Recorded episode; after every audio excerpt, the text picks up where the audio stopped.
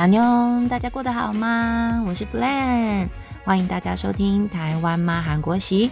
今天呢，要跟大家分享的主题是婆婆。是的，听到呢有点可怕的名词婆婆，那有可能你的是丈母娘。不过通常呢，以我遇到目前现在状况来看的话，在那个丈母娘面前呢，男生都会比较轻松自在一点。像杠啊，他就会非常，他就非常的轻松自在，就是翘脚啊、躺着啊，他都可以。然后就是碗筷，他也不用急着洗啊，就只要吃东西，因为丈母娘都会问那个问那个女婿说要不要吃什么，要不要吃什么。像我妈就是非常对我姐姐的那个呃，对我姐夫跟对杠都非常的好。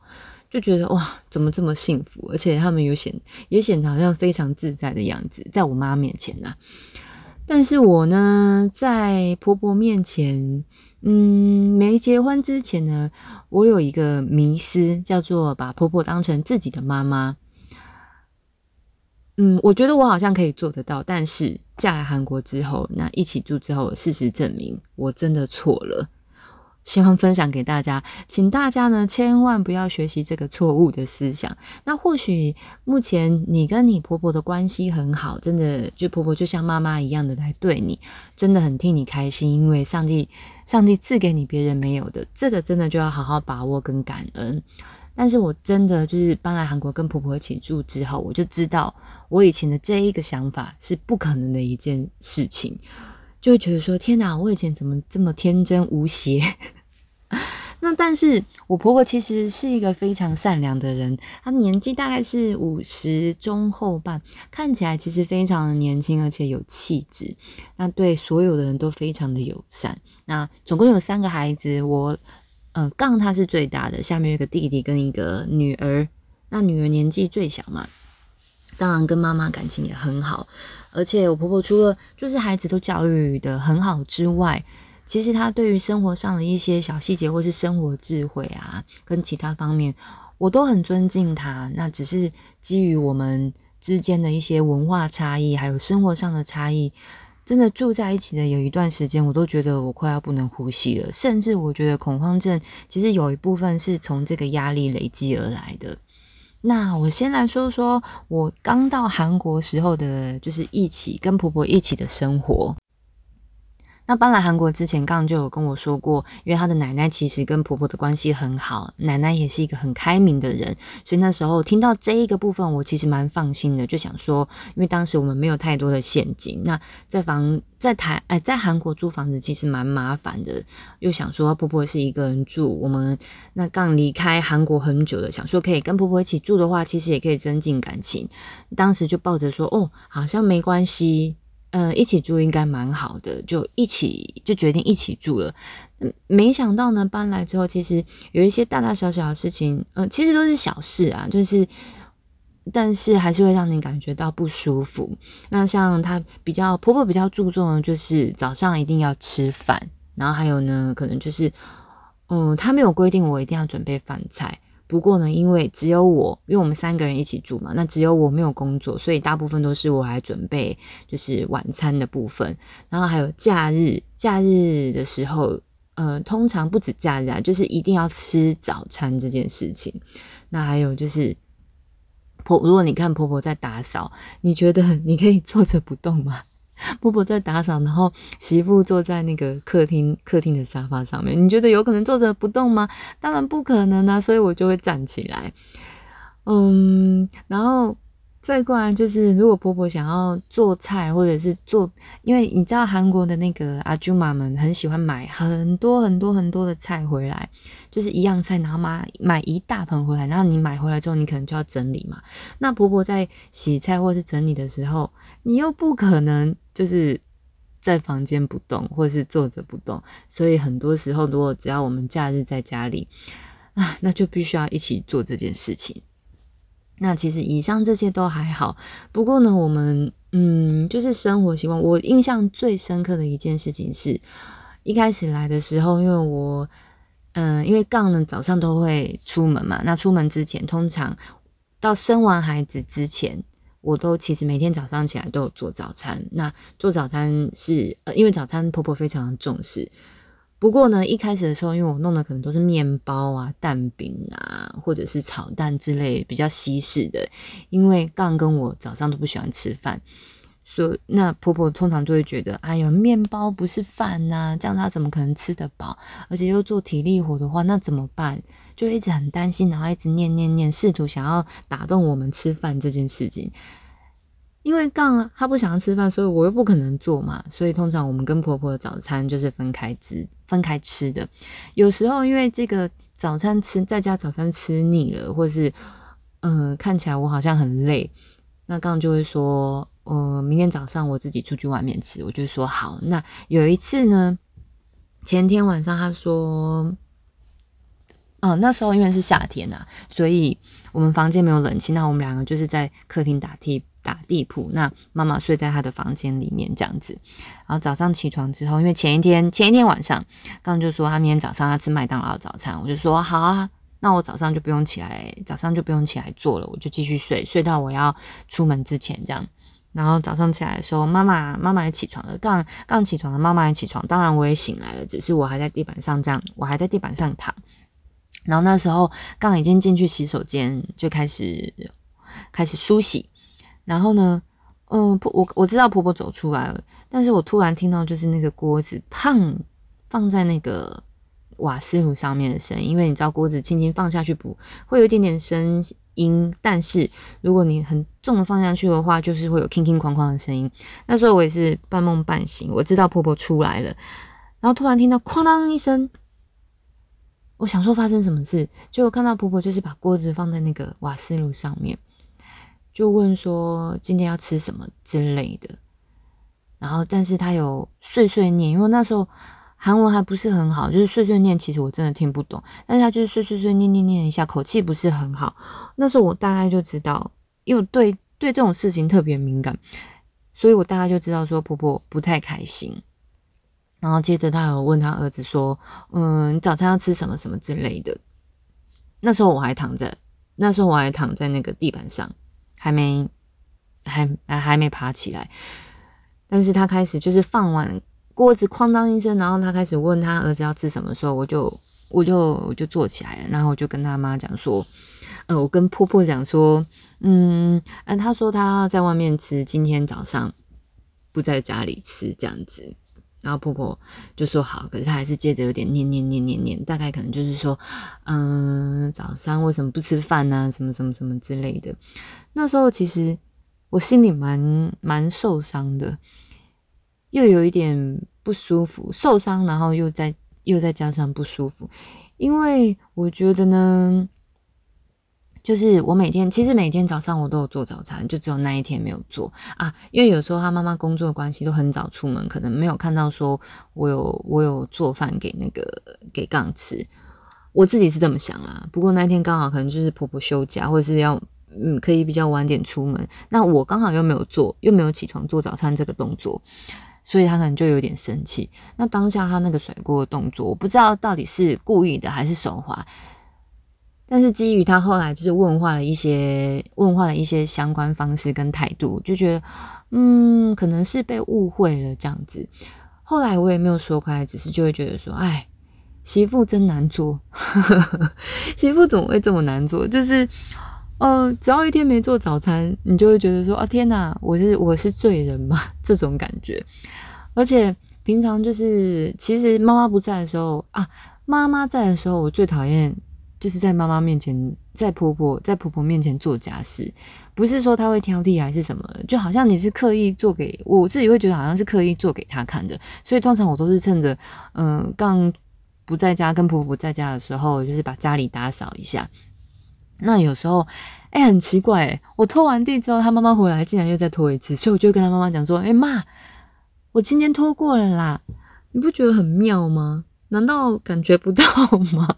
家里有地板上面有没有灰尘，跟就是已经拖过的地板，不是会不一样吗？你走在你走在地板上，你也可以感觉得到啊。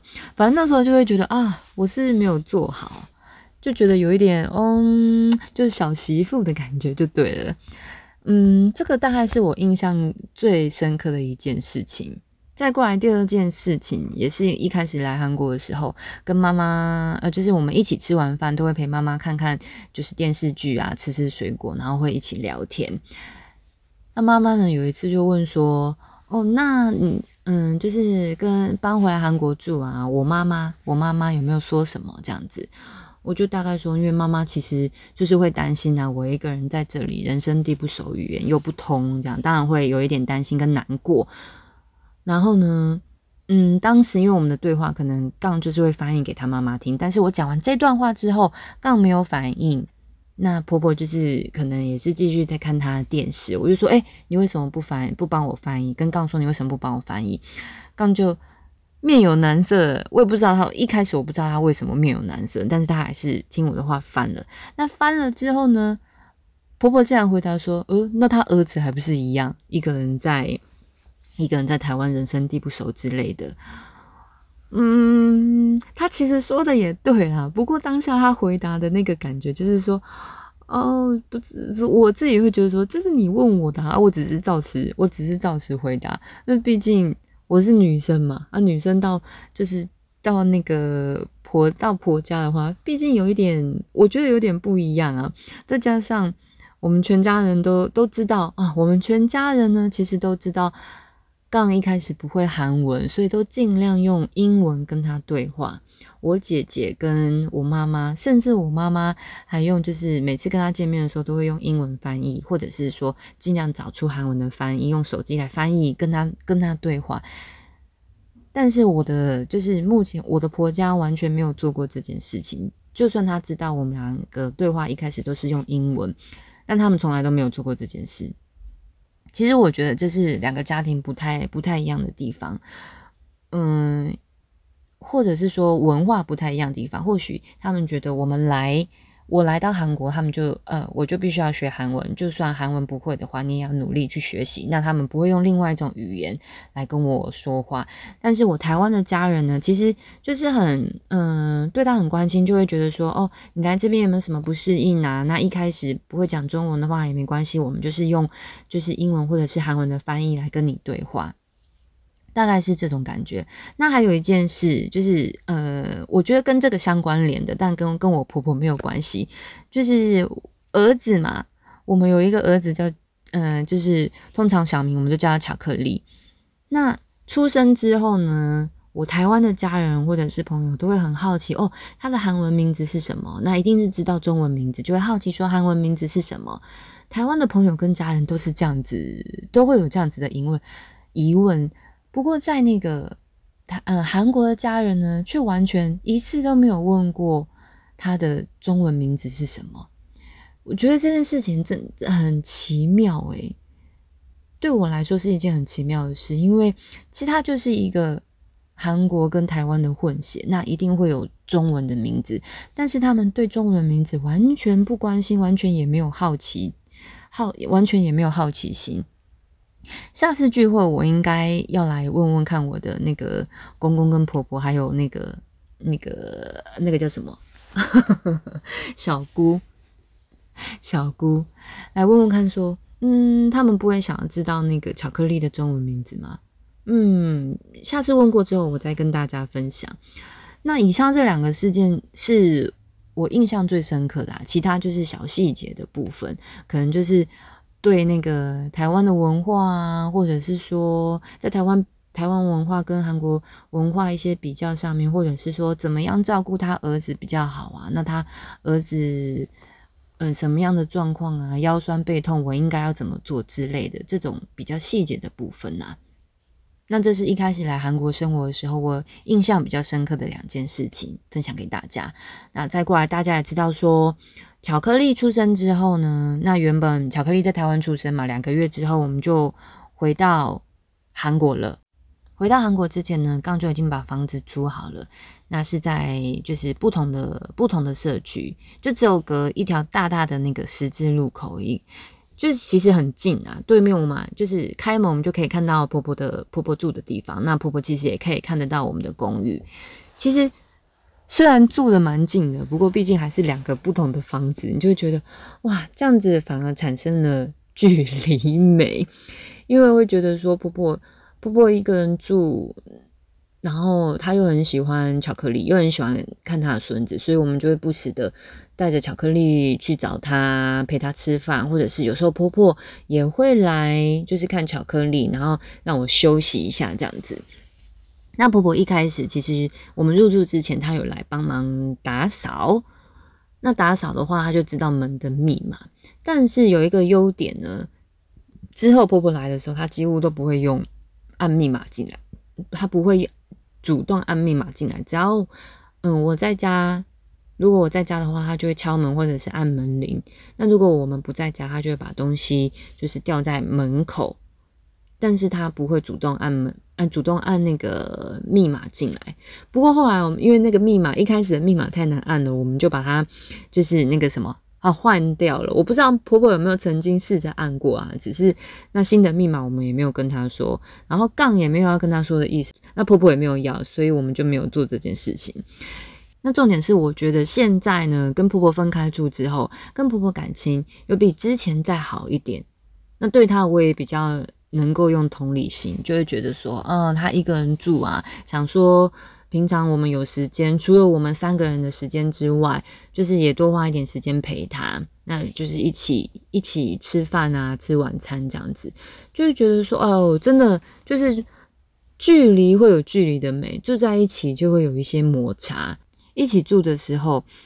婆婆因为有时候上班时间不固定，所以我不知道她，所以我不知道她什么时候休息。那通常我都会试着问她说：“哦，嗯，엄마내일출근해 요？ 就是问她说明天要上班吗？她可能就说：“哦，她上班到什么时候，或者是明天要不要上班？”那这时候我心里就会就会做一点心理准备。那通常她在家的时候，如果我早上起床。 早上起床，我就不想要出房门，你知道吗？因为出房门，如果我那一天我当天没有行程的话，也没有要去上韩文课的话，通常我就会在醒来，我就会在房间里面。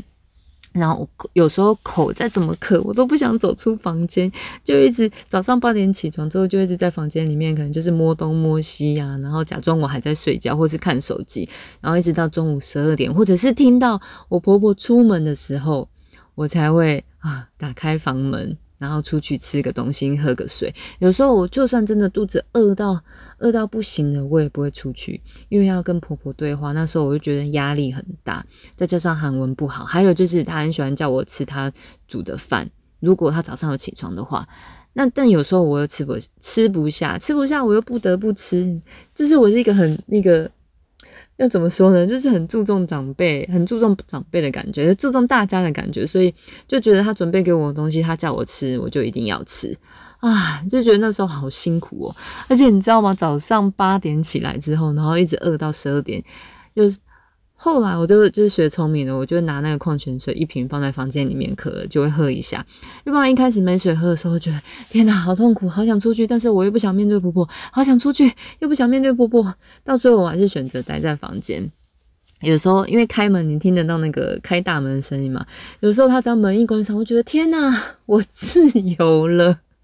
要不然我就是会，如果当天婆婆在家，然后我早上又不用上课的话，我就会。有时候就会骗婆婆，就是呃清洗完之后，我就会骗婆婆说：“啊，婆婆，我去上课。”其实我就是出去外面溜达，在外面晃晃也好。有时候去咖啡厅啊，或者是去图书馆啊晃一下，然后去啊。对我一开始来的时候，最长的就是去图书馆。只要婆婆在家呢，我就会去图书馆念书。我真的超长，各大图书馆我都就是家里附近的图书馆我都去过了。有时候 A 图书馆夏天，尤其是夏天，图书馆没位置，A 图书馆没位置，我就会跑去 B 图书馆。如果再没有位置，我就跑去 C 图书馆。甚至我为了占位置，我就会一早就出门。在图书馆念书，反而我觉得啊比较轻松。然后那时候我也蛮蛮常去一个人去咖啡厅的，导致就是跟那个那边的老板娘很熟。觉得那而且那个咖啡厅的位置很舒服，店小小的，你觉得啊在那边是我非常是我自由自由的一个小空间。那有时候韩文课下课或是回到家之后，因为婆婆下班的都比较早，有时候三四点就在家了。那我 如果回家的时候，我大概可能三四点的时候，我就会在家里附近，就是在公寓附近这样绕一圈，看看有没有婆婆的车子。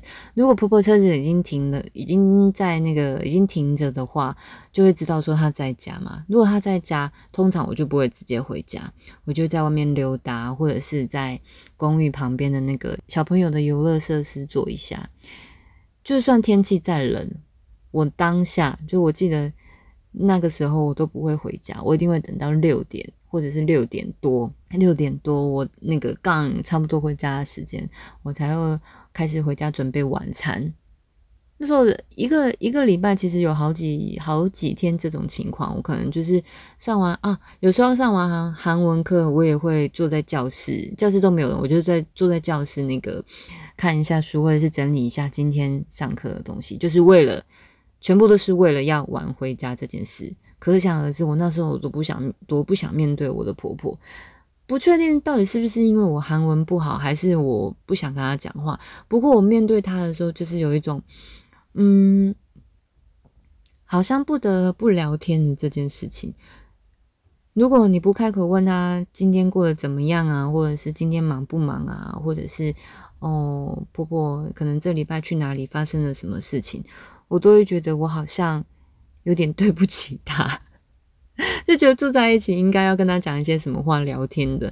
但那时候，嗯，杠就会对我，杠就会对我说呢：“你不用给自己压力这么大，你只要就是回到家跟他打个招呼，那他想跟你聊天的时候，他自己就会跟你聊天。如果如果你不开心的话，那你就是回房间嘛，或者是自己去念韩文。不过。”就是会觉得说你要做到一个，就是好像要尽媳妇的媳妇的孝道的感觉。我不知道他妈是不是很在乎，我不知道婆婆是不是很在乎这件事情啊。但是至少我觉得那是我应该做的事。不过那时候要做这件事真的是压力太大了，所以我才会到处在外面游荡。以上就是我在韩国第一年生活可能跟婆婆发生的一些状况啊，跟大家分享。虽然说没有太，虽然说我们没有吵架。嗯，不过呢，我觉得可能他对我忍让的也 蛮多的。那有时候我心里真的很不舒服、很不舒服的时候，我就会冲进房间，然后这样，嗯，就是很大力的抱着那个枕头，这样想要尖叫，但是一定是闷着声音嘛。不过呢，虽然说发生了这么多大大小小的事情，还是，但我婆婆还是非常非常好的一个人。我先来说说说说她的优点，我自己觉得她的优点。我婆婆其实不会，到目前为止，我们搬出来住之后，没有面对面的时候，其实她不太干扰我们的生活。那她其实对于来看巧克力，然后晚上晚上的话，她就尽量不就是不在我们家一起吃晚餐。虽然她每次都拒绝，但每次我们都会说，哎，就一起吃，反正。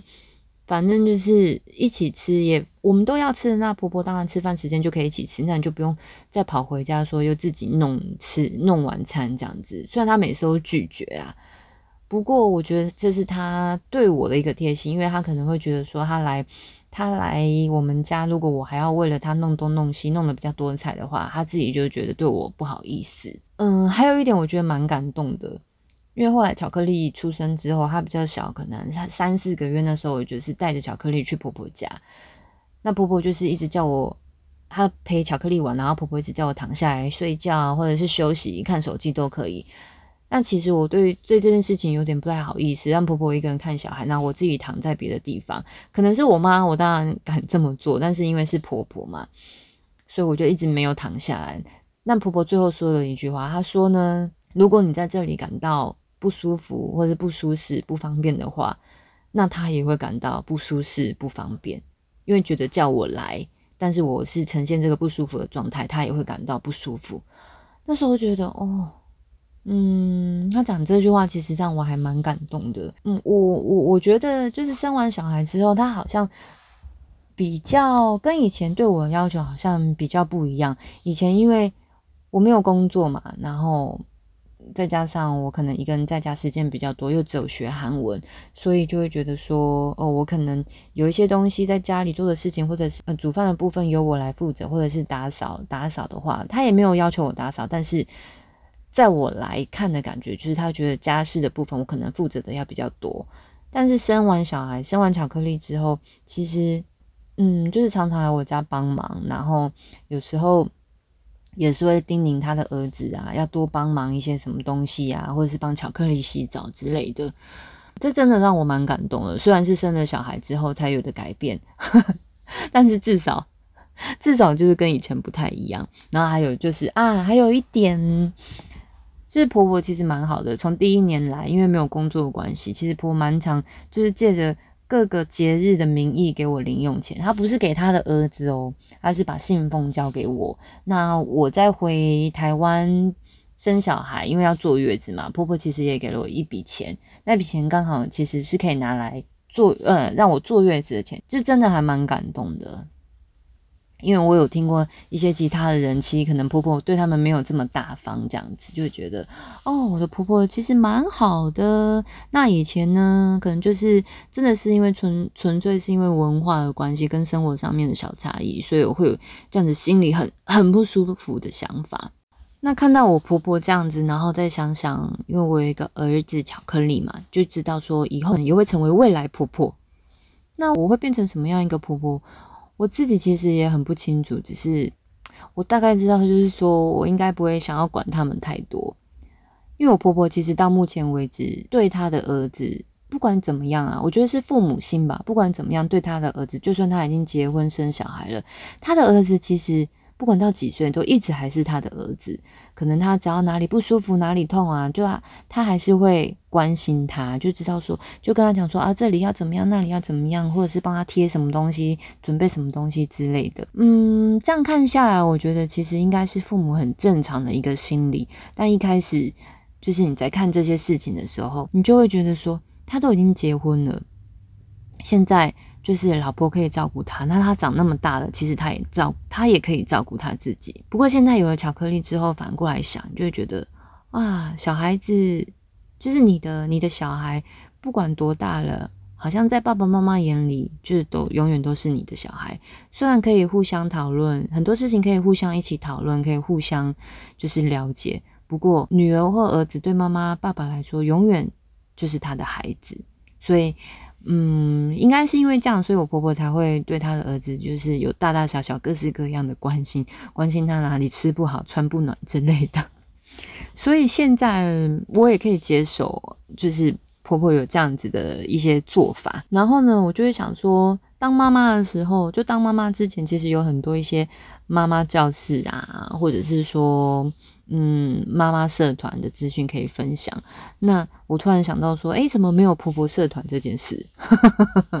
其实婆婆应该有时候其实也很想要抱怨自己的媳妇吧，或者是说，有些人也不知道怎么做婆婆。嗯，儿子娶了儿子娶了另外一个人家的女儿之后，那你要怎么你要怎么去你要怎么去对待她？或者是你可能儿子跟媳妇的生活，你要怎么看待？或者是，或者是儿子跟媳妇有一些亲密动作，你要怎么看待？那怎么跟怎么样跟媳妇说话可能会比较好，或者是怎么样跟儿子说话会比较好，或者是你要怎么教导儿子去建立一个家庭这件事情，为什么没有那个婆婆的社团呢？或许以后可能会有啦，因为现在有未来，现在就是台剧很红嘛，未来妈妈，那未来婆婆呢？或者是未未来丈母娘？未来丈母娘可能比较容易一点，但是未来婆婆呢，可能就真的，我觉得我可能就需要好好的学习一下。虽然离我还有一点远啊，不过就是当婆婆这件事情，好像也不是一件很容易的事情。所以跟大家共勉之，如果你也有儿子的话，或者是你也是婆婆的话，不知道你怎么看待我今天分享的事情呢？好。那我们就下次见喽！祝大家有美好的一天，拜拜。